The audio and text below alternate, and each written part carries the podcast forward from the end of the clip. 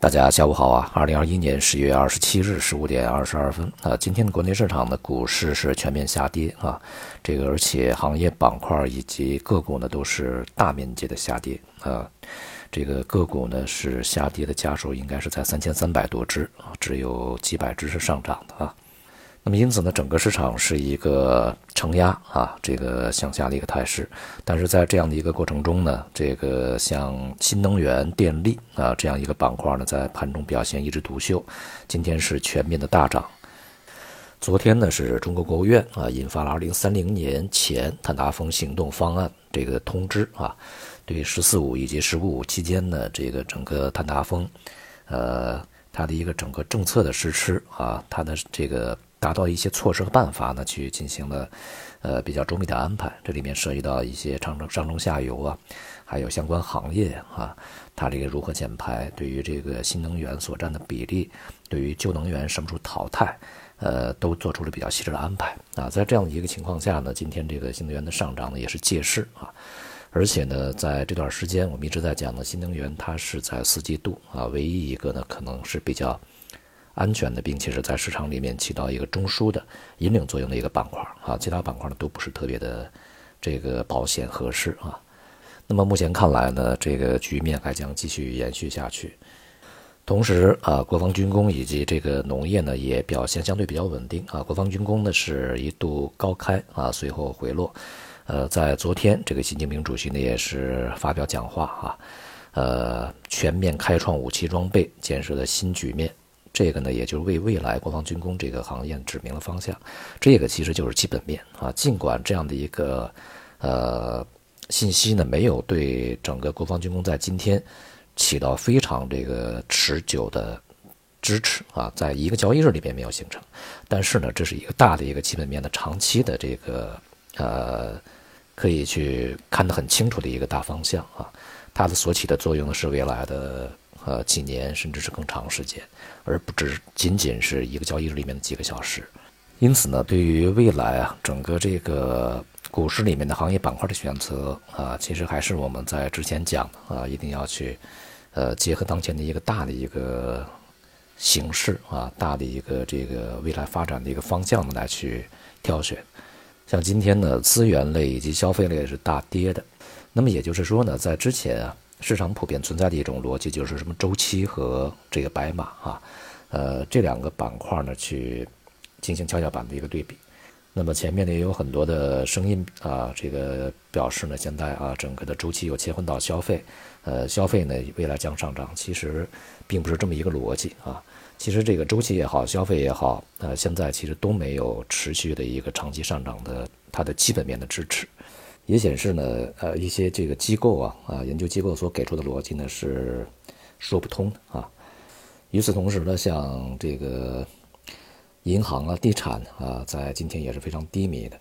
呃，同时科技板块也是大幅回落。那么现在呢，就是我们一直在讲这个滞胀啊，滞胀呢，它未来的方向货币政策一定会改变啊，所以说对于这个科技行业呢，其实压力是比较大的。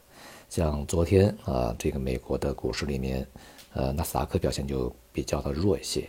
至于当前啊，市场越来越多的人意识到这个通胀啊，有可能会比之前啊预期的持续更久，并且呢，在高位啊这个停留很长时间，这种人呢也是越来越多。所以呢，也必然会导致美联储在下周啊，它应该是在下周开会吧啊，呃，这个宣布呃缩减购债以后呢，可能在明年提前加息啊，这个方向呢可能是比较。稳定啊，那么在这段时间呢，我们也看到国内的这个债券市场也是呃连续几周回落，当前呢是这个处在一个整整理状态啊，但是未来整个收益率走高的这种趋势呢，看起来越明越来越明朗，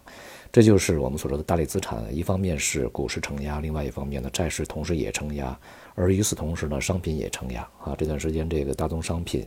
尤其是资源类，像煤炭呐、化工啊。钢铁、有色都是大幅的下跌啊，有一些品种连续跌停，像动力煤啊，